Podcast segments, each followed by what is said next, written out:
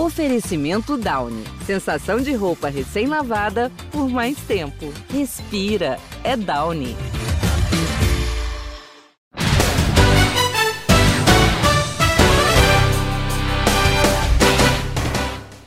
Abraço para você, amigo fã de NFL. Graças a Deus começou a temporada e a gente está chegando com mais um episódio do nosso podcast Primeira Descida, depois da primeira rodada, primeira semana completa, com surpresas, hein? Com jogos muito interessantes, com resultados que muita gente não esperava e com muita emoção. Acho que muita gente até espera a primeira rodada, às vezes pode não ser assim tão emocionante, mas tivemos muita emoção nos primeiros jogos da NFL nesta temporada e é sobre isso que vamos falar na edição de hoje do Primeira Descida.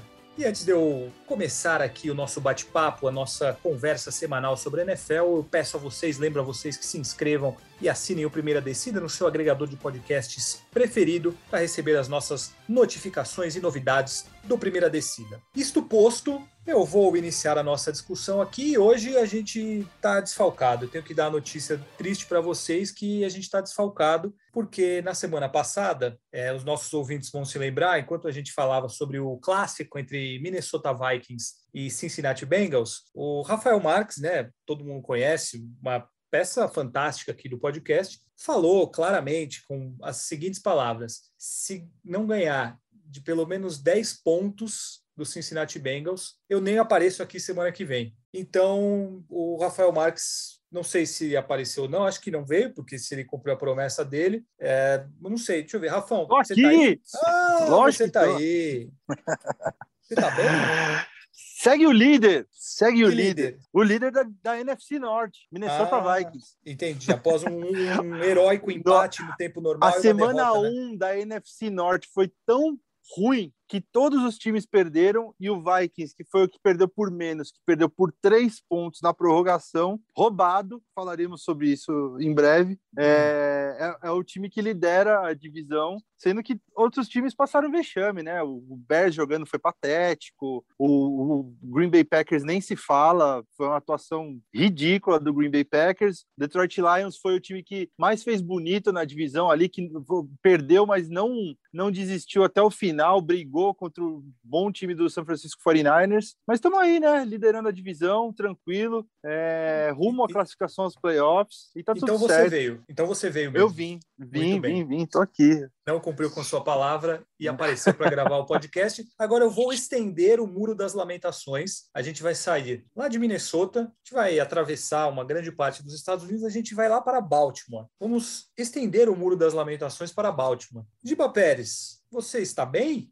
depois da grande atuação do Baltimore Ravens na noite de segunda-feira contra o Las Vegas Raiders? Baltimore, o que é Baltimore Ravens, cara? Não sei o que é Baltimore Ravens, não. nunca ouvi falar. Não, eu vou te sugerir que você procure então, as, a- as imagens e os melhores momentos da partida de ontem contra o Las Vegas. Aí você vai, vai entender direitinho do que estou falando.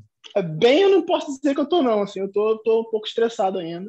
É, foi um curto período de recuperação depois do jogo. O jogo acabou quase uma hora da manhã. A gente está gravando aqui nesse momento às duas horas da tarde. Então, um pouco mais de 12 horas de recuperação. Ainda não tô bem, não, mas daqui a pouco eu, eu vou ter meu momento de pistolagem. Então tá bom. Daqui a pouco a gente abre o espaço para você abrir o seu coração. A gente falou dos derrotados, das decepções, então eu vou dar as boas-vindas agora. Para quem? Para Paulo Conde. E Paulo Conde, você tem alguma coisa a reclamar? Você tem algo a se lamentar ou não? Eu não tinha entendido. Boa tarde, Fafis. Boa tarde, Giba. Boa tarde, Rafa. Mesmo com a sua ausência, queremos. Quero né, sempre né, deixar você aqui é, lembrado, né? Claro, mesmo a gente ouviu uma voz aí parecida com a dele, mas parece que ele está ausente. Enfim, um abraço para vocês, meus amigos queridos. Agora, não dá para reclamar, né? E derrotados não, não encaixa muito com a, a, a, nossa escolha de equipe, né, Fafis? Porque quando eu falei, meu palpite ousado era Steelers 14-2, vice-líder da AFC. Ainda faltando um jogo para completar os chacota. 17, né? Não, é que, é que eu, eu podemos até abrir mão desse jogo, ficar 14-2. Né?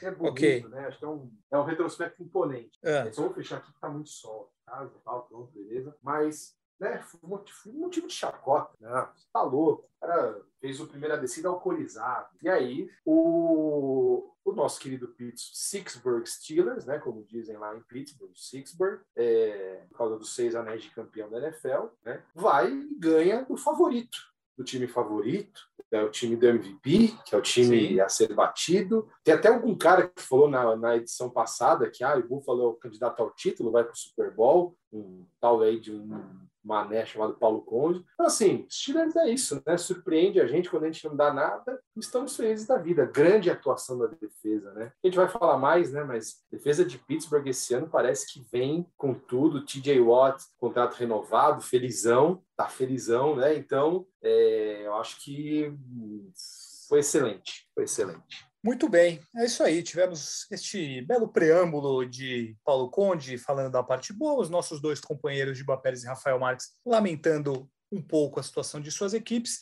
Mas vamos começar o nosso debate, o nosso bate-papo sobre a NFL dessa semana, justamente trazendo, é, na, na visão nossa aqui do podcast, quais foram as principais decepções, as principais surpresas, porque tivemos alguns resultados bem surpreendentes acho que eu não sei, eu vou, na verdade, não vou falar, vou, vou já colocar a discussão aqui. É, Giba, você, qual foi a maior surpresa para você na, nessa semana? Porque o, o, próprio Baltimore, né? Acho que é um, uma situação que tudo bem, não é uma enorme surpresa, mas é um pouco. Mas outros jogos foram bem surpreendentes. Qual, qual você considera a maior surpresa dessa, dessa semana? Cara, acho que não tem como ser outro que não o Jordan Sainz. Acho que o, o, próprio Rafão falou aqui na, na, semana passada, eu acho que foi ele que falou, que a gente estava exagerando um pouquinho contra o Saints, e a, a expectativa era baixa porque por, pelo desconhecido. Primeira temporada sem o Breeze, depois de muito tempo, a defesa era muito boa e continua sendo muito boa, mas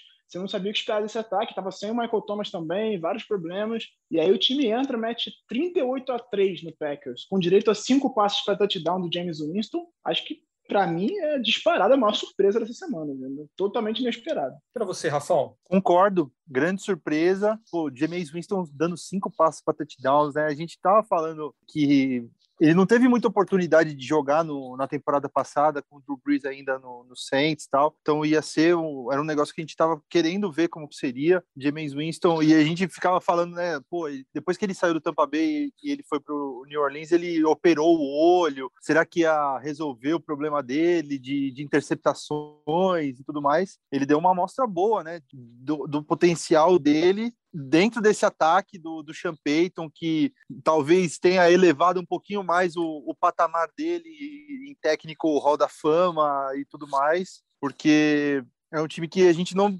nem tanta gente botava fé e chegou lá e arrasou o time do MVP, tipo, aniquilando o ataque do, dos Packers. O Marshall Lattimore jogou demais no jogo, saiu do, saiu do jogo, foi direto assinar um contrato, o maior contrato de garantido de um jogador de, de secundária da história. Então, foi, foi uma surpresa bem grande também. Uma das, né? Tipo, acho que outra surpresa para mim não tão grande, mas grande também, foi o Jacksonville Jaguars ser tão ruim a ponto de tomar uma piaba do jeito que foi do Houston Texans. É, a gente esperava.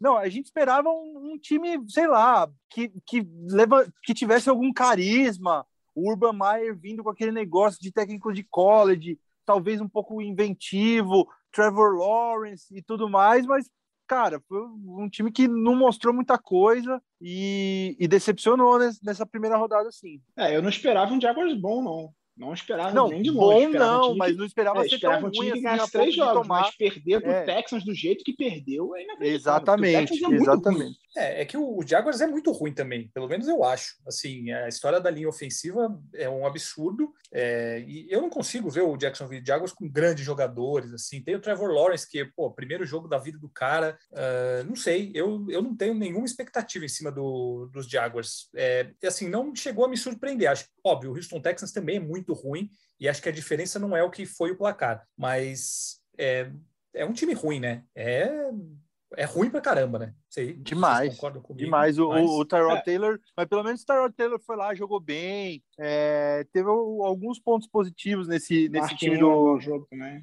Exatamente.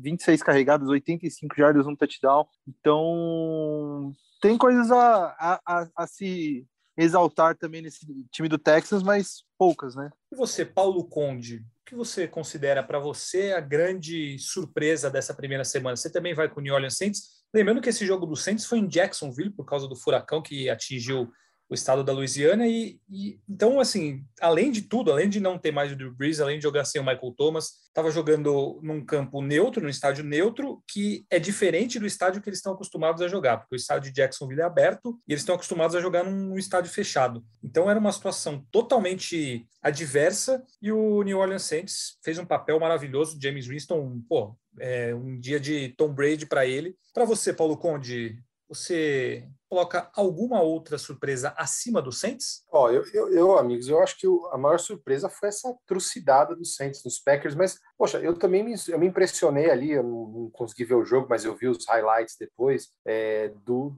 da vitória, do atropelo do Arizona Cardinals no Tennessee Titans, um time que fez final de conferência há dois anos, foi os playoffs e, né, e tem um, uma espinha dorsal boa ali. O Arizona Cardinals ganhou por 25 pontos em Tennessee, né? Fiquei surpreso, assim, né? Agora, o Arizona Cardinals a gente sabe que é um time que tem potencial, mas precisa se manter saudável, precisa né, que os jogadores aí, Kyler Murray e Andre Hopkins, saudáveis tanto fisicamente quanto né, tecnicamente ao longo das, das, dessas 17 semanas, né, dessas 17 partidas. Então, essa é a grande questão. A gente sabe que esse time do, do Arizona tem potencial, mas eu fiquei bem impressionado também por uma vitória é, acachapante. É difícil de você ganhar dos Titans atualmente por essa diferença, né? É um time bem competitivo. Eu acho que no mais é isso mesmo. É, teve alguns outros resultados ali um pouco surpreendentes, né? Os Bengals para cima dos Vikings. É, eu achei que também é, o, o, o, Broncos, que eu até tinha apostado neles, jogou melhor do que eu até esperava. É, eu acho que no geral foi isso. Primeira semana eu acho que é, é legal porque você já tem alguns indícios mas também tem que ir com um pouquinho com um pouquinho devagar com o Andor também, porque é isso, tem time que demora um pouquinho para engrenar, times que ali vão vão começam a esquentar ali em novembro, dezembro é, então a gente também tem que fazer, analisar com um pouquinho de cautela. com relação a esse jogo dos Cardinals, eu, eu para mim também, na verdade, assim, para mim, o, não surpreende o Arizona Cardinals fazer isso. Então, para mim, não foi uma surpresa tão grande quanto o New Orleans Saints fazer isso. Mas, por outro lado, o Tennessee Titans foi uma decepção enorme por tudo aquilo que se criou com a contratação do Julio Jones, é, o Derrick Henry, o Ryan Tannehill, e assim, é, é, para mim é igual a decepção com relação ao Tennessee Titans e ao Green Bay Packers, mas a surpresa para mim com o Arizona Cardinals não é tão grande quanto o Saints. Para mim, o Arizona Cardinals tem total condição de fazer isso e é um time muito bom, com grandes jogadores, talento, aquilo que a gente falava. É, o time precisa se acertar para vamos ver se agora vai. E a primeira demonstração nessa temporada foi sensacional. Então, eu acho que foi um, um pela goleada, digamos assim, que foi, também foi surpreendente, mas é, o Arizona é um time que tem força para brigar lá no alto, né? Não deixar de exaltar nesse jogo aí a atuação do Chandler Jones, né? Cinco sacks no mesmo jogo, quatro tackles para perda de jardas. Foi a terceira maior estreia num jogo de primeira semana da história. É... Acho que o Giba que estava levantando esse, esse número quando a gente conversou no, no WhatsApp. Acho que o recorde de sacks num jogo só de sete se eu não me engano, então ficou muito é. perto do, da, dessa marca. É, jogou demais o Chandler Jones e, e, já me preocupa porque na semana que vem é Arizona Cardinals contra Minnesota Vikings em Arizona. Então aí já levanta o alerta. É, eu acho que foi decepcionante mesmo a atuação da linha ofensiva do Titans. Né? É, é, sim, a gente já esperava um ataque que talvez tivesse um pouco de dificuldade por causa da mudança de coordenador, mas foi uma dificuldade muito maior do que o esperado. DJ Watt jogou muito bem. Chandler Jones fez uma partida exuberante. Apesar de não ter sido o jogador que teve mais pressões na semana 1, mas ele, por incrível que pareça, o cara teve 5 sacks, 4 tackles para perda de mas ele não liderou a NFL em pressões. Esse cargo ficou com Max Crosby. É, e, e a, a, defesa do, do Arizona Cardinals jogou muito, mas muito bem. E o ataque do Titans decepcionou um pouco. O próprio Julio Jones não teve muita participação tal. O Ryan Tannehill não conseguiu fazer muita coisa. Então, é um time que tem muito potencial, mas a gente ainda não viu isso em campo na, na semana 1. Só um dado curioso, uma informação curiosa: o, a atuação do Chandler Jones foi tão monstruosa que o Taylor Lewan que é o left tackle do, do Tennessee Titans, um dos melhores left tackles da liga, agradeceu o Chandler Jones por ensinar ele a, a, a, ser, a ter humildade a, depois da, da atuação que ele, que ele teve. Porque de tanto que o. Quer ver? Ele, ele chutou meu traseiro é, hoje, tipo, não tem como mudar isso. Então ele agradece o Chandler Jones por expor o jeito que ele jogou e só isso só vai fazer ele tentar ser melhor. A atuação do Chandler Jones é o que ele conseguiu em um jogo. Tem muitos jogadores que conseguem na temporada inteira e você não fala que foi uma temporada ruim do cara. Ah, pô, cinco sacks, tá bom, vai não é incrível, mas conseguiu, ajudou o time ali. E ele conseguiu isso em um jogo só. É impressionante, uma marca fantástica do cara que a gente sabe que é muito bom. Ele estava até com problemas de, de contrato, chegou a pedir para ser trocado, mas acabou ficando no Arizona Cardinals. E eu, particularmente, acho que esse time é, tem muito potencial para brigar por coisas importantes nessa temporada. Agora, o Rafão, daqui a pouquinho a gente vai abrir o Muro das Lamentações, mas a gente teve também outros grandes jogos é, Cleveland Browns e Kansas City Chiefs, por exemplo. Qual foi para você o, o, grande jogo dessa, dessa semana? É, o grande destaque dessa semana para você, dessa primeira semana da NFL? Acho que de jogo mais emocionante foi o Monday Night, né? Aquele jogo maluco. É, ontem, vou deixar até para o Giba comentar depois, a gente fala mais na, na hora do Muro das Lamentações do Giba. Mas eu, eu acho que sim, é, Chiefs e Browns foi outro jogaço. É, mas não, assim, pelo jeito que o Browns começou jogando, pela iniciativa do Browns logo de cara, de marcar um touchdown na, na primeira campanha e já ir para a conversão de dois pontos, porque jogando contra o Chiefs em Arrowhead você tem que ser agressivo. E o time foi agressivo o tempo todo, é, às vezes até demais. Teve um jogador lá que foi expulso logo no começo do jogo também por brigar com um auxiliar do Chiefs jogador do Browns, mas o, o Browns fez a partida quase perfeita, cara. O Kevin Stefanski chamando as jogadas foi super bem, mas contra o Chiefs acho que você não pode só ser quase perfeito, você tem que ser perfeito em um dia quando o Patrick Mahomes pode fazer o que ele fez, né? O, o, o Browns chegou a fazer 29 a 20, já com o jogo perto do fim. Na jogada seguinte, no próximo drive da, do Chiefs, o Mahomes acha um passe de 75 jardas para o Tyreek Hill, já bota o Chiefs de novo no, no jogo. Aí o, o Browns tem uma, vai fazer um punch, o, o que foi o primeiro punch do jogo do Browns, o cara solta a bola, dá uma posição de campo ótima para o Chiefs, os caras vão lá, ganham o jogo, e, e é isso, sabe? Não tem como vacilar, não tem como ser quase perfeito contra o Chiefs, você tem que ser perfeito para ganhar dos caras. E esse jogo, é, perguntar para o Giba e para o Paulo, ele mostra o quê exatamente? Claro que primeira semana nada é definitivo, mas assim, a gente falava que o Cleveland Browns é muito bom e, e pode ganhar de qualquer time. Então ele quase ganhou do, do Kansas City Chiefs. É, mostrou que realmente é isso, ou ele mostrou que ele tem deficiências, e o Kansas City, por outro lado, é, continua naquela de, ganhar de todo mundo, virando. O Patrick Mahomes ganhou, acho que cinco dos últimos seis jogos, que ele estava perdendo por 10 ou mais pontos, ou até mais. É, ou só não ganhou o Super Bowl contra o Tampa Bay. E, e assim, mostra que também que continua com aquelas deficiências, principalmente de proteção ao, ao Patrick Mahomes, mas que também quando precisa ele decide, enfim. O que, que dá para tirar desse, desse primeiro jogo que foi que era o grande jogo, né? Pelas duas forças, pelo, pelo que os dois times têm, o que, que dá para tirar desse Kansas City Chiefs e Cleveland Browns? Eu acho que foi um jogo muito positivo para o Cleveland Browns. Assim. Por mais que ele não tenha ganhado o jogo, o Browns mostrou muita força contra o Kansas City Chiefs no Arrowhead. Não é fácil jogar lá. É um estádio muito barulhento. A torcida estava voltando capacidade máxima depois de muito tempo, empolgação e tudo mais.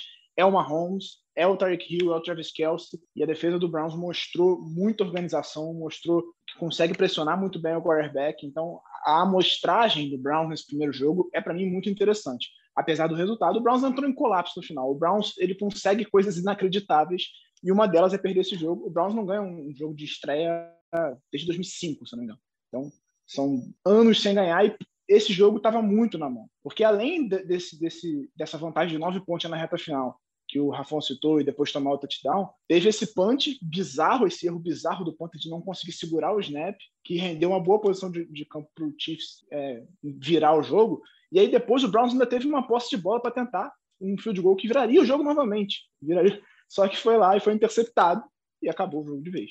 Aí matou. Então, o, o, o Baker não evoluiu o que se precisa para elevar o patamar do time. Essa, para mim, é a grande preocupação do Cleveland Browns. Ele fez um grande jogo, ele jogou muito bem, mas na hora de decidir, na hora de mostrar, ele sofreu uma interceptação horrível. Então, o Mayfield precisa elevar o patamar dele, precisa virar um quarterback de outro patamar para que, de fato, esse Cleveland Browns seja muito competitivo e muito forte. É um time muito bom, mas precisa de um pouco mais. Sobre o Chiefs, acho que eu acertei a minha previsão aqui, né? Que eu falei, o que, que eu falei que ia acontecer? Que o Miles Garrett ia dar um baile no Rondo Brown e foi exatamente o que aconteceu. O Rondo Brown cedeu oito pressões, só para o Miles Garrett. Então, o, não, não, não digo que dá para fazer um atestado aqui sobre a capacidade do Orlando Brown. Foi só o primeiro jogo dele, mudando de lado, mudando de time, mudando de esquema. Exige uma adaptação, vai exigir um tempo, mas é, um, é uma coisa para se ficar atento. A exigência em cima do Orlando Brown vai ser muito maior agora no Chiefs, e eu não sei se ele tem capacidade atlética para lidar com isso, porque ele vai enfrentar alguns pass rushers muito velozes e muito fortes, como foi o Miles Garrett agora, no um contra um muitas vezes. E se, se ele mostrar o que ele mostrou nessa semana, o Chiefs vai passar a ter. Você, Paulo Conde, você que o time que você torce vai estar na final de conferência, quando você viu esse jogo Browns Chiefs, você ficou com mais é, receio pelos Browns ou mais receio pelos Chiefs, ou vendo que é, dá para ganhar dos dois, tem deficiência dos dois lados, enfim. Como que você viu este belíssimo jogo entre Chiefs e Browns? Ah, é assim, eu, eu, eu não sei se o Steelers vai estar na final de conferência, hein? Só falei que vai ser a segunda melhor campanha da regular, mas enfim. não, mas isso eu que estou falando já, um tá? jogo. Ah, você? É, não, sou eu. Ah, então tá bom. É, não, achei que foi um baita de um jogo, é, muitas alternativas. O que, o que o que geralmente está incluído no pacote de um jogo dos Chiefs, né? Muita alternativa. O lance legal desse time dos Chiefs é que, além da, né, do brilhantismo do Mahomes, das opções múltiplas, ofensivas e tal, é um time que nunca desiste, né? É um time que sempre consegue, é um time que dificilmente se entrega. Às vezes a gente não tem esse tipo de visão. Eu, por exemplo, às vezes eu, eu não tenho. Eu acho, ah, é um time que pontua a hora que quer, Tá? Mas, na verdade, também não é só isso. Né? O time que sempre corre muito atrás. Lembra aquela campanha pré-título do Super Bowl? Eles viraram praticamente todas as partidas, né? É, vieram de trás em todas as partidas. Então, é um time que tem muito mérito nesse ponto. E os Browns, eu acho que os Browns pagam um pouquinho ainda de ser uma franquia que se acostumou durante muito tempo a ser perdedora, né? Então, a hora que você se vê, você se depara com a chance de conquistar, de ganhar, de ter uma vitória importante, ainda, e eu quero frisar esse ainda, é um time que enfrenta dificuldades nisso. E isso daí no esporte existe mesmo, né? A questão, não vou usar aquele clichê, ah, é a camisa. Não, mas você está numa franquia que é, teve uma vitória em season opener nos últimos 20 anos, né? Uma equipe que quase não ficou, sei lá, 15 anos sem os playoffs, uma equipe de 0-16. É difícil você mudar a mentalidade, você incutir num elenco de, sei lá, 22 titulares, mais special teams, mais assim, vai 50 e tantas pessoas na organização, uma cultura vencedora. Isso leva tempo. Então, acho que esse time do Browns está começando a tomar porrada, começando a criar uma casca para ser um time vencedor daqui a pouco. Então, isso faz parte. Eles, com certeza, foi uma primeira rodada Talvez isso não aconteça de novo nessa temporada. Eu tô com o que o Giba falou, acho que é um time muito, muito bem montado, um time com muitas possibilidades. E acho que é isso, faz parte de um processo. É difícil, né, gente? O time que apanhou durante muito, muito, muito tempo. O time que nunca é, ganhou um Super Bowl, nunca nem chegou a um Super Bowl, né? Eu posso estar errado, mas acho que nunca nem chegou no Super Bowl. É, então, assim, você leva um tempinho para você mudar isso. Mas eu acho que é um. É, brincadeiras à parte que a gente faz os Steelers, e a gente, claro, a gente torce para que eu sou torcedor dos Steelers, eu torço para que eles cheguem lá na frente, são os grandes favoritos da IFC e a gente pode ter tido na primeira rodada, sim, uma prévia da final de conferência. E se for essa final de conferência, a gente está muito bem de final de conferência de AFC, porque vai ser um grande jogo. Enfim, eu estou pensando lá na frente. Por que eu estou pensando lá na frente? Tem que analisar o jogo de ontem, mas foi, o jogo de anteontem foi, foi um jogaço e eu acho que são duas das equipes mais incríveis de assistir da NFL atualmente. Rafael Marques, gostaria de pedir a sua opinião. Diga. Qual foi o time que mais te impressionou na primeira semana? O time que mais me impressionou? Sim, ver. senhor. Eu acho que esse Arizona Cardinals, sim. É... Deixa eu me ver mais. Los Angeles Rams, não? Los Angeles Rams, eu acho que não, cara. Mas assim, eu acho que fez, fez o que se esperava deles, mas não vi nada nada demais. Eu, eu acho que, eu, que a gente já falou muito do Saints, mas o Saints foi o time que mais impressionou, sim. Se você for pegar o que se esperava e o, e o que entregou, eu acho que Saints e Cardinals são os dois times que mais impressionaram, assim. E, e, o Steelers também pelo resultado e pela, pelo jeito que a defesa jogou, principalmente no segundo tempo, eu acho que entra nesse pacote aí também. É, eu ia colocar o, o, a gente falar um pouco sobre o Pittsburgh Steelers, porque tem muito aquela máxima de defesa é, ganha campeonato. E a primeira apresentação da defesa do Pittsburgh Steelers foi um espetáculo contra um time que tem um ataque muito forte, um candidato MVP jogando fora de casa. O até pensando naquilo que a gente falava sobre Steelers, eu mesmo estava muito descrente, mas sempre deixei claro com relação ao ataque, porque eu não confio no Big Ben e não confio nos recebedores. E o ataque não foi bem nessa, nessa rodada. Teve touchdown de special teams, o jogo foi 23 a 16, não é um placar alto. Enfim, o, a, a, defesa do Pittsburgh Steelers deu uma demonstração de que, eu não sei se levar o time ao Super Bowl, mas assim, o quão boa é essa defesa, Giba, para você? O, o que, que mostrou para você esse jogo, sendo contra o Buffalo, da maneira que foi, pelo que o time jogou? É mais do que se imaginava? É isso que se imaginava do Pittsburgh Steelers?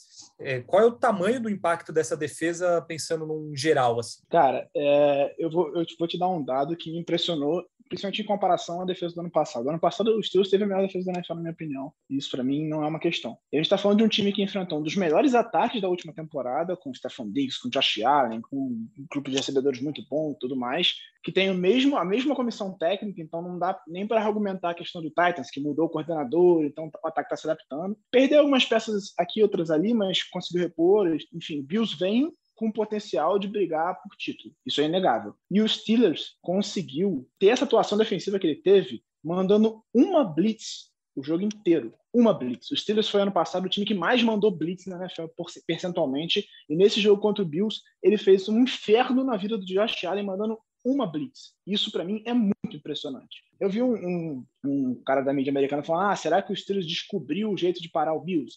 Cara, isso é óbvio. Se você consegue pressionar o quarterback com frequência, sem mandar mais de quatro jogadores, você para qualquer quarterback da NFL. Então, o que me impressionou muito nesses Steelers foi isso. Ken Hayward, TJ Watt, Melvin Ingram, o, o High Smith, todos eles jogaram muito bem, fizeram um inferno na vida do Josh Allen e se os Steelers conseguir fazer isso com frequência, de pressionar os quarterbacks adversários sem precisar ficar mandando outros jogadores, ou seja, mantendo a sua cobertura muito bem postada e pressionando só com quatro jogadores, ele tem potencial de ganhar de absolutamente qualquer time. Mesmo com um ataque que não, não pressiona tanto, que não tem um jogo terrestre tão forte, acho que foi uma, uma decepção nessa primeira semana. O Ned Harris não conseguiu fazer muita coisa.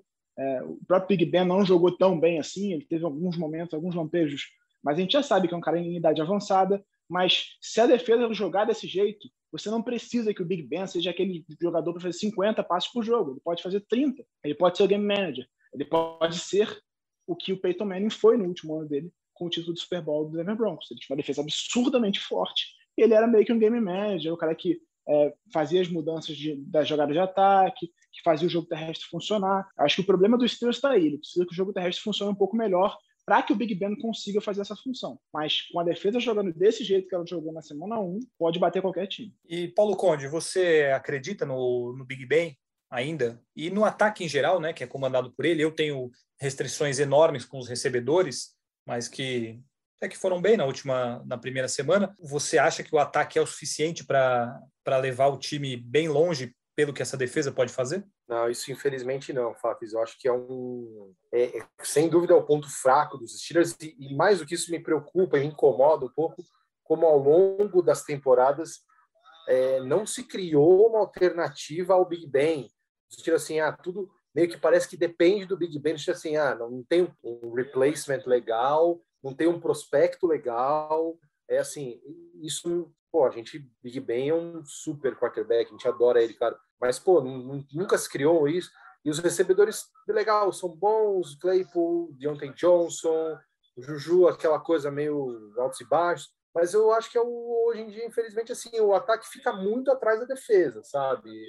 já tivemos momentos mais equilibrados né, em Pittsburgh, né, da, de maior equilíbrio, embora a defesa sempre tenha sido protagonista, já vejo, já vi situações muito mais equilibradas, né, um balanço muito melhor, né, nos dois extremos do campo. Hoje em dia, o Pittsburgh depende muito da, da defesa. A boa notícia é que a defesa é fantástica, só que depois de 17 jogos de temporada regular mais playoffs, já vai chegar lá na frente, essa defesa aí vai estar um super lida e dois é, mais cansada, mais língua de fora do que na primeira rodada de temporada regular. Então é isso que é, esse é o problema a lidar. Eu acho que o Mike Tomlin tem esse desafio, não conseguiu isso até agora de dar uma renovada nesse ataque, não nas posições, é, não nas outras, mas principalmente na posição de quarterback, né? O Big Ben, a gente sabe tem um histórico gigante de lesões, bem ou mal todo ano a gente vai com ele. Isso me preocupa sim e bastante. É fora as possibilidades de lesão também, que na temporada passada ficou muito evidente que o Steelers caiu muito depois que o Bud Dupree e o Devin Bush se machucaram. Mas é um começo interessante. Rafão, antes da gente iniciar o, o Muro das Lamentações, acho que vai dar nós, né? Tá, está sentindo também? Tá confiante em nós? Nós de Steelers? Steelers? Claro. Ah, sempre dá para brigar, né? É sempre, é, ao contrário do que o Paulão estava falando, muito bem, concordo com ele, sobre ah, se livrar do, de uma sequência negativa, perdedora, como é o Cleveland Browns, o Steelers tem sempre aquela tradição, né? Tem a camisa, tem o, e acima de tudo tem a defesa forte que a, carrega o time e chega na hora de decidir, tem peso. Só não pode fazer que nem fez na temporada passada, né? Ganha 11 logo de cara, começa bem e depois afunda. Eu não sei Isso é até, é que, até que ponto essa defesa consegue carregar o time até o final, mas tradição os Steelers têm. Dá para se manter lá na briga por uma vaguinha de playoff, sim. Não, e é por isso que eu falei a questão da falta do jogo terrestre. Porque quando você tem um jogo terrestre efetivo, você deixa sua defesa mais tempo fora de campo, você desgasta menos ela, e aí você consegue levar até o final do campeonato. Só que os Steelers, a incapacidade de desenvolver o jogo terrestre, para mim, é o grande problema dos Steelers até aqui. Pois é, e é um time que sempre tem uma linha ofensiva boa, que, que proporciona proporcionava. E, e running back nunca faltou no, no Steelers, assim, de, tipo, de desenvolver. Não eram os caras. Da, lógico que tinha Le'Veon Bell, chegou a ter Le'Veon Bell um tempo, mas os caras conseguiam correr, né? E agora tem o Nadir Harris, que chega como uma promessa, e o cara correu, pô, teve 16 carregadas por uma média de 2,8 no por, por, por jardas por jogada, então é muito pouco, né? Tem que, tem que dar uma desenvolvida. E, é, e é, faz muito sentido isso que o Giba falou: um jogo de bem old school, né? Defesa forte, jogo corrido forte, é, isso aí, cara, te leva longe ainda. Muito bem, Pittsburgh Steelers com um ótimo desempenho na primeira semana, vencendo o Buffalo Bills fora de casa. Para vocês verem como o jornalismo é dinâmico, na nossa troca de sala aqui da gravação, Paulo Conde teve que correr para uma obrigação profissional do jornalismo, então ele vai mandar os palpites do bolão dele nas internas e dar o adeus dele aqui no podcast dessa semana. Um abraço para você, Paulo Conde. E a gente vai iniciar agora o Muro das Lamentações, porque temos aqui dois representantes de torcidas que sofreram muito nessa rodada da NFL, dois jogos um tanto quanto embaraçosos para essas equipes. Qual dos dois quer começar? Qual vocês acham que foi mais vergonhoso? Vocês escolhem. Quem, quem acha que passou a maior vergonha, começa. Ah, o Giba passou a maior vergonha. Que isso? O Ravens é muito mais time que o Bengals, pelo amor de Deus. É, eu também acho. ah, não. Mas pelo jeito que foi o jogo. É. Ah, o Baltimore jogou melhor do que o Vikings. Entregou no final só. Ah, sei ah, eu lá, começo, Vamos lá. Então vai, o que, que aconteceu? Cara, é, eu já tinha falado aqui várias vezes sobre a grande questão do Baltimore Ravens era como viria essa linha ofensiva depois de mudança em quatro peças e não ter conseguido treinar ao longo de toda a off-season. E a resposta que dessa pergunta na semana 1 foi um terror. A linha ofensiva foi mal demais. O Max Crosby sozinho teve 13 pressões. O Villanueva é um poste, não serviu para absolutamente nada no jogo. O Ron Stanley estava péssimo. O Ron Stanley só nesse jogo ele cedeu 9 pressões. Em 2019, por exemplo, na temporada inteira, ele cedeu 10 pressões no Lamar. Então, ele, os dois tecos jogaram muito mal. A linha ofensiva foi um horror. E aí o Lamar começou a se desesperar em vários momentos do jogo. Você vê ele desesperado, pulando no pocket, procurando um jeito de se livrar da bola ou sair correndo. E assim, o primeiro tempo, o Baltimore até que ele conseguiu se ajustar e conseguiu utilizar mais as laterais, uns passos mais curtos, e ir caminhando o campo e abriu uma vantagem de 14 a 0 sobre o, o Raiders fora de casa. Só que aí o Raiders conseguiu fazer mudanças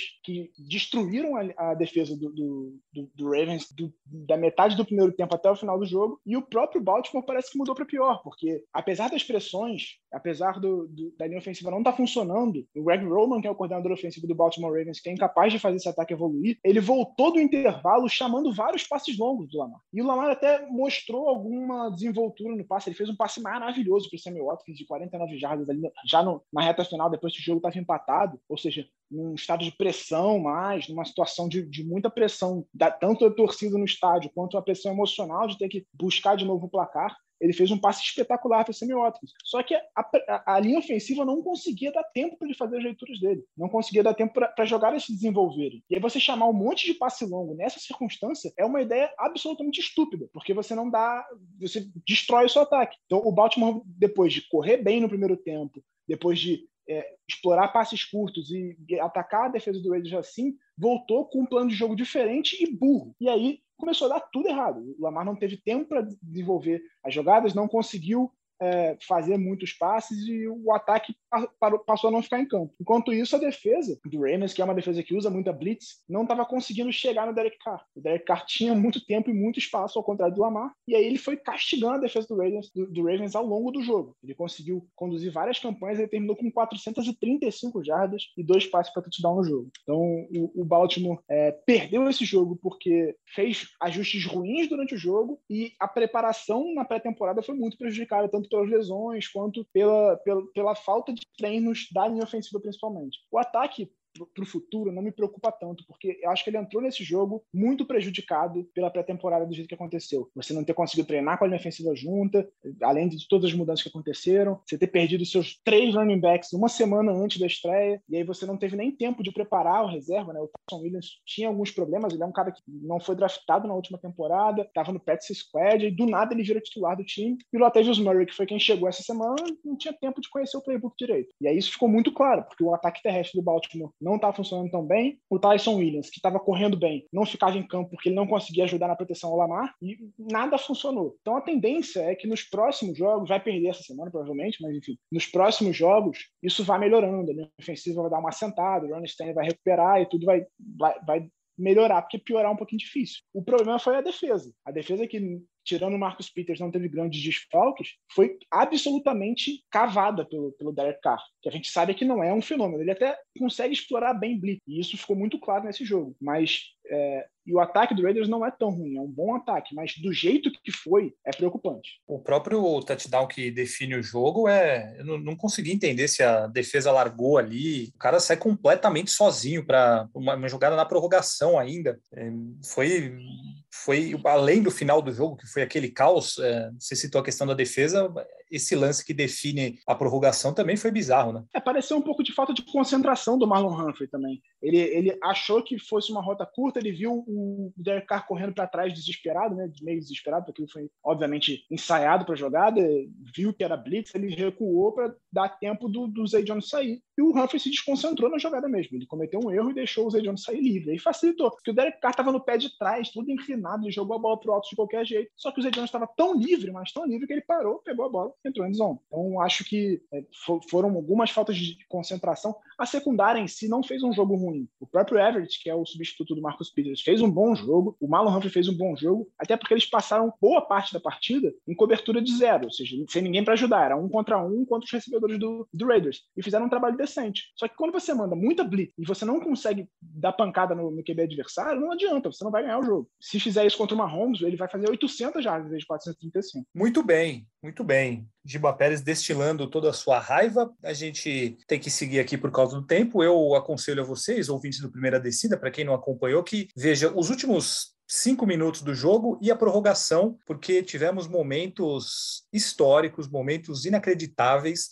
O jogo acabou. A o jogo foi maravilhosa. Não, e o, o jogo acabou. Todo mundo é, comemorando, os times saindo de campo, é, torcida comemorando, jogadores se cumprimentando. Aí, de repente, viram que o jogador não entrou na endzone. Aí vai o, o, o Las Vegas, consegue cometer uma, é, um false start, volta às jardas, aí tem a interceptação. Enfim, foi um caos total, foi uma loucura. E o Las Vegas Raiders conseguiu ganhar na prorrogação esse jogo muito louco que aconteceu em Las Vegas no Monday Night Football. Agora, Rafael Marques, vocês conseguiram perder para o Cincinnati Bengals, hein? Por quê? O que, que aconteceu com o nosso Vikings? Unbelievable. Que a gente tá, tava tão esperançoso. Cara, os problemas são bem parecidos com o que o Giba falou do Ravens. É, linha ofensiva, só que no caso da linha ofensiva não foi nem tanto ceder pressão e tudo mais. É indisciplina da linha ofensiva, que foi um negócio que eu, cara, eu, eu não me lembro de ter visto na minha vida é, um time tomar tantas faltas por jogadores de linha ofensiva e até pelos outros jogadores de skill players e tudo mais, como foi o Vikings no primeiro tempo. Terminou o jogo com 12 penalidades e perdeu 116 jardas, entregou quase um campo inteiro pro, pro Cincinnati Bengals, mais que um campo inteiro, só em, em, em penalidades. Então, cara, foi um negócio bizarro o que aconteceu e acabava matando o ritmo, além de matar o ritmo do, do, do ataque e tudo mais, acaba sendo um tiro no pé constante. Então foi um negócio que atrapalhou bastante o desenvolvimento do time. Uh, teve um momento que a, o, o, Cincinnati Bengals, até por causa disso, se encontrou no jogo. O, o Joe Burrow em duas situações de, de terceira descida longa, conseguiu achar o Jamar Chase no final do, do primeiro, do primeiro tempo. O Bashad Breeland, que é o cornerback que veio do, do Kansas City Chiefs, é, ele foi queimado constantemente pelo, pelo Jamar Chase, ele acabou, acabou ficando muito feio para ele e foi um ponto muito negativo o, o, tanto que ele foi queimado pelo Jamar Chase e acabou interferindo mesmo. E foi nesse intervalo ali de uns seis minutos, depois do two-minute warning do, do primeiro tempo e, e, até acabar o primeiro drive do, do, do terceiro quarto, que o, o Cincinnati Bengals fez 21 pontos, fez três touchdowns seguidos ali e conseguiu uma vantagem boa que depois ficou difícil de, de tirar. No segundo tempo, o Vikings jogou bem melhor e acabou sendo prejudicado em alguns momentos, né? É, por, não, não, não vou falar que foi roubado e tudo mais, mas foram decisões ali controversas da arbitragem que acabaram interferindo no, no placar.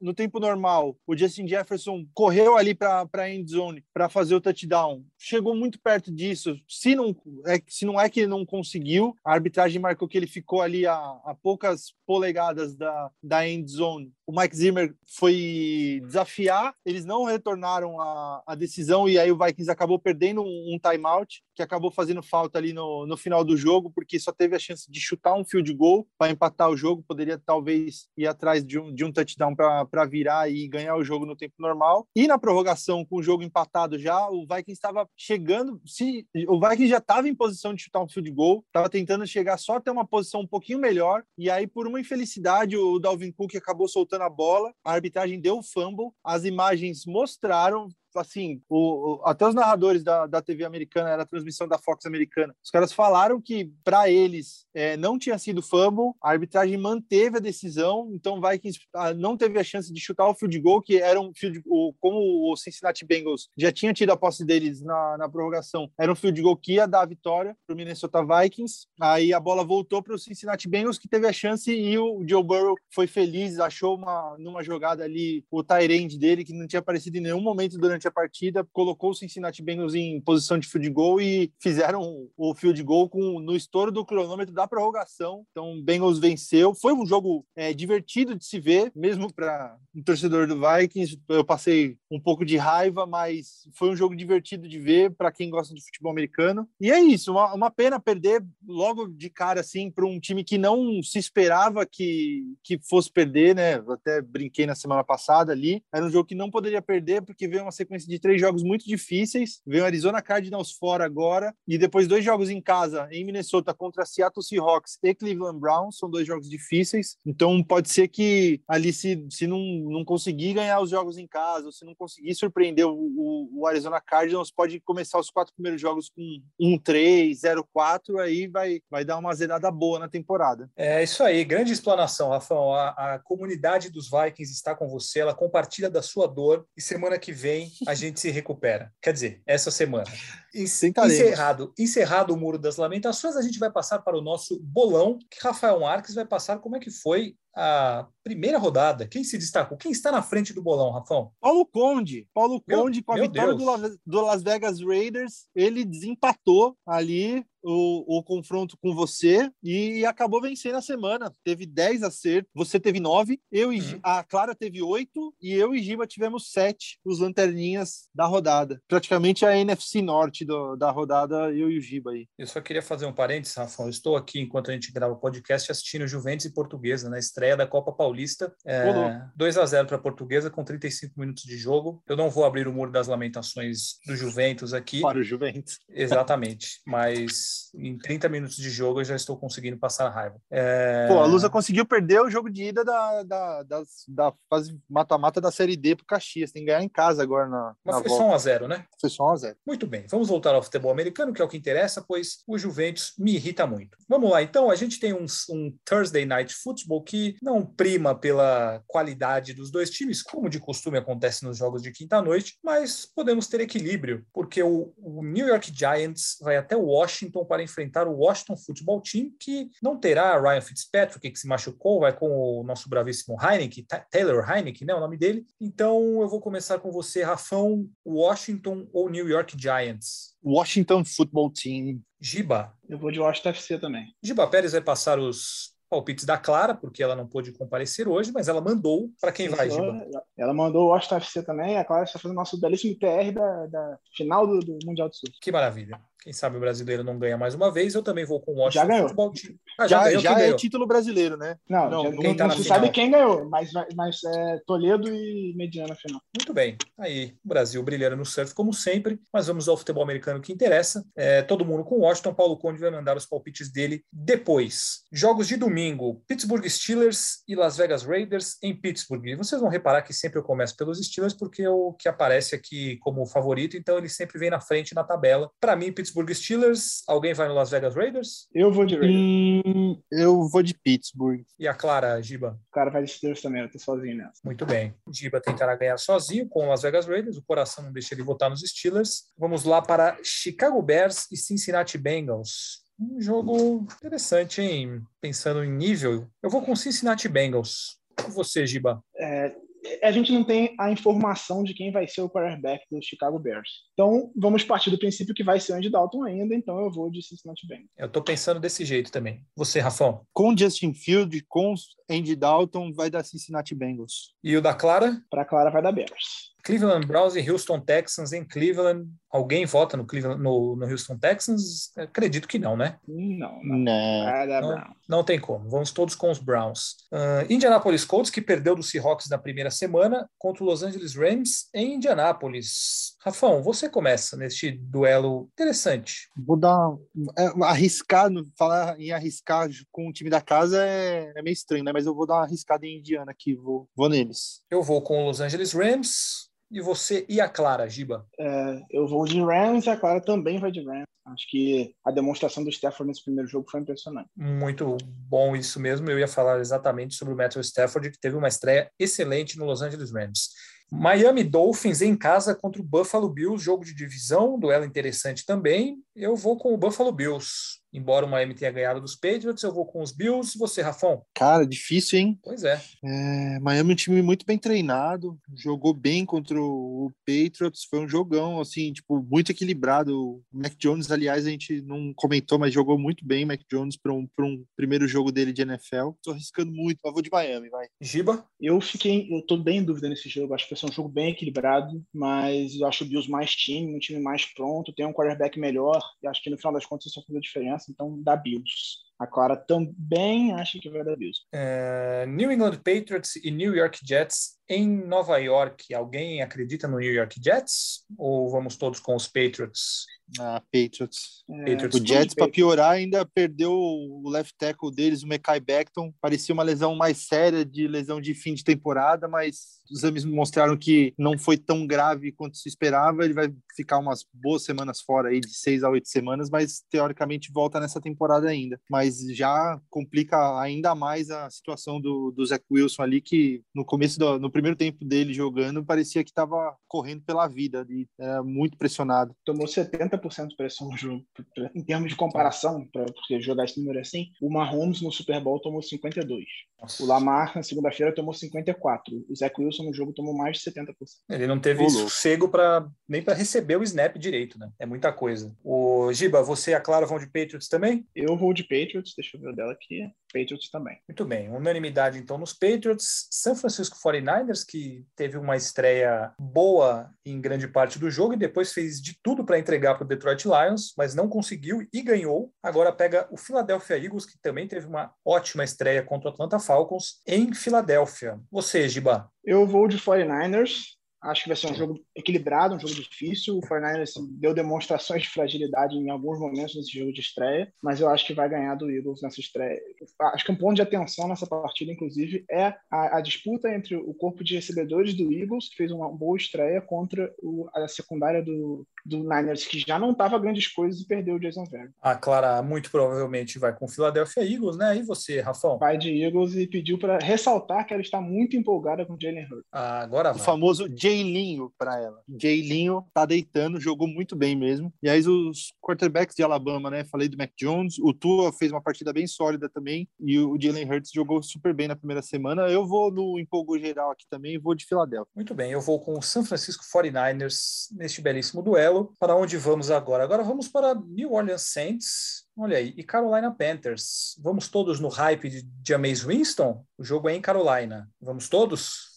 Juntos? Hum, que difícil, hein? Abraçados? Ninguém solta a mão de ninguém? Ah, eu, eu vou mas... de Panthers. Eu vou de Panthers sozinho, então, né? Então soltou é, a mão. Não, eu, eu acho que eu vou de Panthers também. Yeah. Então, é, Sandar de o Christian McCaffrey é um absurdo, cara. Um absurdo que o Christian McCaffrey jogando. E eu gostei da mostragem da defesa do Panthers. Acho que isso é importante. É uma defesa muito jovem, mas que tem muito potencial. E acho que a amostragem nessa primeira semana foi bem interessante, como a gente falou aqui, é uma pressão absurda em cima do, do Zach Wilson. É claro que a gente está falando de um quarterback mais experiente do outro lado, mas se a pressão chegar em cima do Winston, é capaz dele, dele recuperar a, a, a velha forma e dar uns moles. Então, o lado bom para ele é que ele tem uma linha ofensiva monstruosa de boa junto com ele, né? Ajuda nesse sentido. Sim. E, claro. e a Clara vota em? Clara foi de Saints. Então, 2 a 2 nessa. Denver Broncos e Jacksonville Jaguars em Jacksonville, mas acho que vamos todos com o Denver Broncos, Broncos né? Todos de Broncos. Todos de Broncos. Grande é... Teddy Bridgewater, hein? Jogou demais na primeira rodada. É... Arizona Cardinals e Minnesota Vikings. Jogão, hein? Eu vou de Cardinals. Rafão, você? Vou de Vikings. Jura? Não, não dá para ir contra, né? Claro. Aí posso jogar meu voto fora, mas não, não voto contra. Ah, eu vou jogar voto fora também. Não tenho sombra de dúvida disso. é, mas eu vou de Cardinals. E o da Clara? Cardinals, a Clara também. Completamente Cardinals. Bom, Tampa Bay Buccaneers e Atlanta Falcons, é, a gente pode até Todos passar direto, né?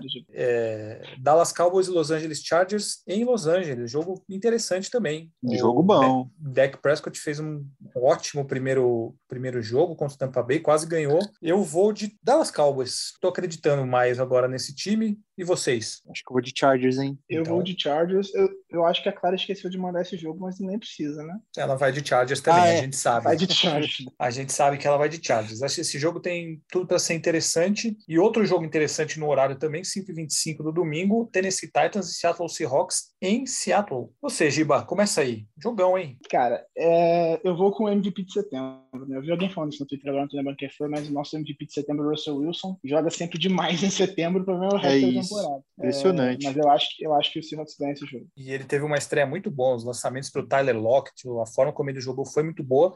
Eu também vou com o Seattle Seahawks. Rafão, você? Yes, Seattle, do Russell Wilson. E todos de Russell Wilson. Então, todos de Russell Wilson. E teremos um sensacional Sunday Night em Baltimore Ravens recebendo Kansas City Chiefs. Bom, o Giba falou que vai jogar o voto dele fora. Eu tenho. Sensacional fica por sua conta. Não, a, a tendência, né? Vamos ver. É... Não, se, se, se, se, o Ravens perder por menos de 20 pontos, eu chego aqui soltando. Mas Nossa, eu vou votar é. em Baltimore. Eu acho que Baltimore ganha. bem coerente. O, eu, como parto do princípio de raramente votar contra o Patrick Mahomes e o Kansas City Chiefs, eu vou votar nos Chiefs. E você, Rafão? Eu vou de Chiefs também. E a Clara? A Clara também para de Chiefs. E para fechar na segunda-feira, se a gente vai ter um jogão na, no Sunday Night, no Monday Night vai dar aquela brochada. A gente espera que não, né? Mas Green Bay Packers e Detroit Lions, alguém quer cometer o crime aí ou todo mundo no Green Bay Packers? Eu acho que o Rodgers vai descontar todo o ódio dele nesse momento. É, eu também. Jogando em casa ainda, na frente da torcida, depois de tudo que aconteceu, essa primeira rodada ridícula, aquele jogo para cinco touchdowns do, do Aaron Rodgers. Eu dei risada quando eu li alguém falando que o Rodgers ele ele tava tão puto com a diretoria que ele tá infiltrado e ele só voltou para terminar de ferrar o time na temporada É, e voltou como agente foi. duplo assim, é, porque parecia, né? A gente Nossa dupla Senhora. tipo Villanueva. Calma, calma. Respeito o Villanueva. Ele é nosso, coração. Percebi.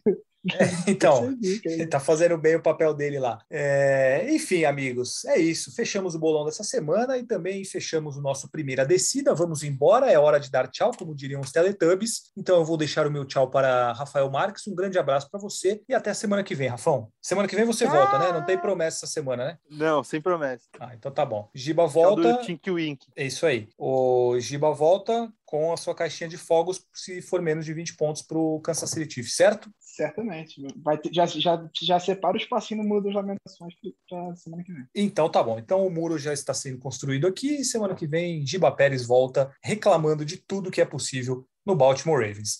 Amigos ouvintes, obrigado por acompanharem mais essa edição do Primeira Descida. Semana que vem a gente volta trazendo todos os detalhes da segunda semana da NFL. Um grande abraço a todos e até a próxima.